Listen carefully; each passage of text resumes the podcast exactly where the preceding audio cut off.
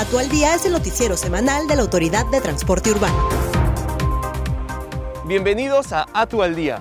La Autoridad de Transporte Urbano para Lima y Callao, ATU, y el Ministerio de Salud, MINSA, a través de la Dirección de Redes Integradas de Salud de Lima Centro, se unieron para realizar este viernes 1 de octubre una jornada de vacunación contra el COVID-19 en la estación central del Metropolitano, con el fin de proteger la salud de las personas que a diario hacen uso del servicio.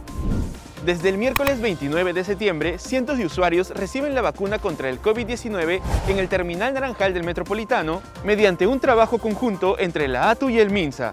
A través de las jornadas de vacunación, se busca reducir el riesgo de contagio en el transporte público. Te esperamos hasta el 15 de octubre, de lunes a viernes de 7 de la mañana a 5 de la tarde, para que recibas tu primera o segunda dosis, de acuerdo a tu grupo etario.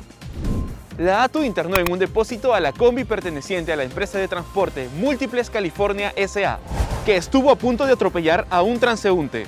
El vehículo fue internado debido a que se corroboró que el conductor no se encontraba habilitado para brindar el servicio de transporte público. La unidad podría recibir una multa de hasta 4.400 soles, además de la suspensión de la habilitación vehicular por 30 días.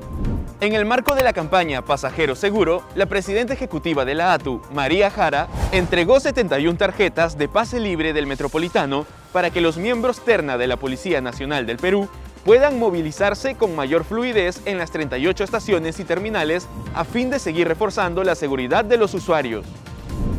Nos vemos en la próxima edición de ATU al Día con las acciones que reafirman el compromiso de brindar un transporte digno y seguro para limeños y chalacos. Recuerda seguirnos en nuestras redes sociales.